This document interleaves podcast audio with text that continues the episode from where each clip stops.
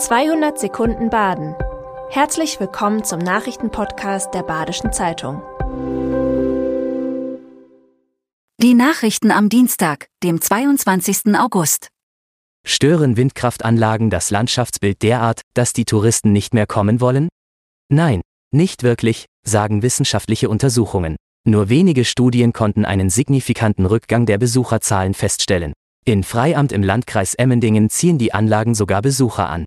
Im Münstertal tobt trotzdem zum wiederholten Mal eine Auseinandersetzung über diese Frage. Die CDU-Fraktion im Gemeinderat will aus Sorge um den Tourismus keine neuen Anlagen mehr genehmigen. Die Bürgermeisterin von Freiamt sieht die Diskussion mitunter gelassen. Kinder heute würden mit dem Anblick der Anlagen aufwachsen. Für sie würden diese einfach zur Landschaft dazugehören. In Berlin steht nun nach Freiburger Vorbild ebenfalls eine Säule, die bei zu viel Lärm rot wird. Das Bezirksamt ließ sich vom gescheiterten Versuch in Freiburg mit ähnlichem Modell nicht abhalten. Erste Erfahrungen in der Hauptstadt sind jedoch ernüchternd. Viele der Besucher hätten das Licht gar nicht gesehen oder nicht gewusst, was es bedeute. Allerdings wurde in Berlin nicht wie in Südbaden versucht, die Säule per Seil zu Fall zu bringen. Mit dem Scheitern haben sich die Anwohner am Freiburger Augustinerplatz nicht abgefunden. Sie haben die Stadt verklagt. Fußball-Erstligist SC Freiburg präsentiert einen weiteren Neuzugang. Offensivspieler Maximilian Philipp kehrt zum Sportclub zurück.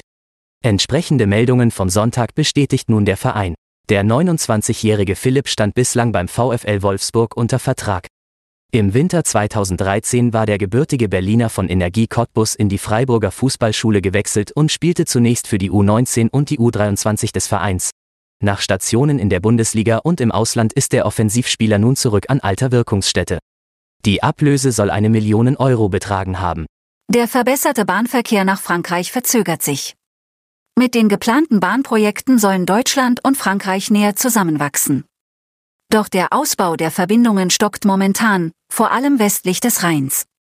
Vorgesehen sind sieben durchgehende Strecken aus Deutschland, darunter drei von Baden-Württemberg ins benachbarte Frankreich. Auf der Strecke Straßburg-Offenburg ein durchgehender Halbstundentakt vorgesehen. Derzeit werde in Abstimmung mit den aktuellen Betreibern geprüft, ob die Verbesserungen schon früher umgesetzt werden können.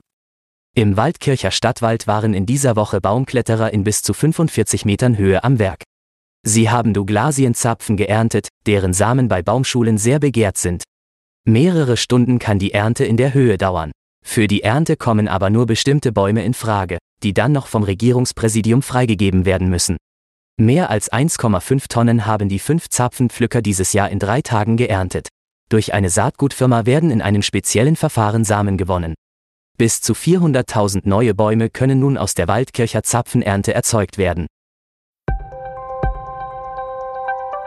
Das war 200 Sekunden Baden. Immer montags bis freitags ab 6.30 Uhr. Aktuelle Nachrichten rund um die Uhr gibt's auf der Website der Badischen Zeitung badische-zeitung.de.